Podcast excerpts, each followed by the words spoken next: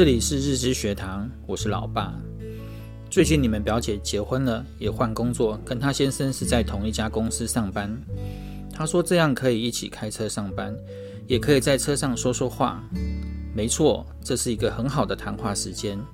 我跟妈妈结婚以后，也是每天送她上下班，路程时间大约一小时左右，在车上就是我们最好的谈话及沟通时间。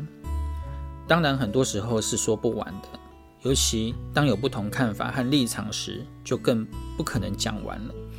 因为跟家人同住，回家后就要吃晚餐，所以进家门不管话题有没有结果，自然就暂时结束。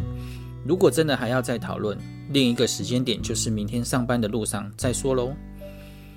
当然会有意见、想法、看法不同的时候，所以会有两个时间点是可以自然而然的让话题暂停。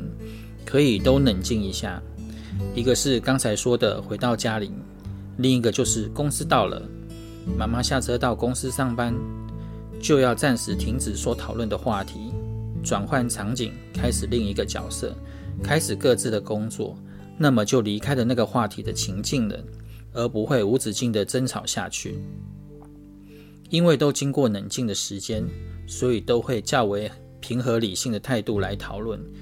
也会站在对方的立场多想一下，就是换位思考，能够调整自己的想法，这样沟通就会变得没那么困难了。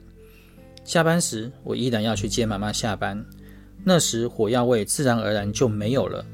接着还有今天新的事情要分享，就继续进行分享今天的内容了。语言的传达真的很重要，无论是夫妻之间。父女之间不断利用相处的时间，表达自己的关心及对每个人的尊重，这应该是长久和平相处的好方法，更不会有亲子之间的代沟喽。至少我是这么认为的。希望对你们有帮助。我们下回见，拜拜。